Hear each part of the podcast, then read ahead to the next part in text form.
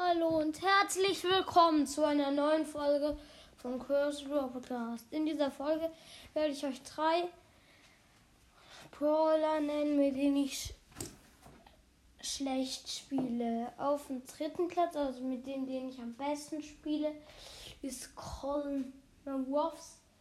Ähm, weil ich finde, er hat super wenige Leben. Eigentlich laufe ich ja immer mit ihm so in die Menge und dann werde ich immer gekillt. Punkt. Also, nö, zweiten Platz. Also, ich spiele mit denen noch schlechter. Also, was ihr euch sicher schon denken könnt, El Primo. Weil ich werde immer gekillt mit denen. Ich gehe so aus dem Busch boxen, paar Mal. Dann ist da wie immer so ein Stu jetzt zum Beispiel.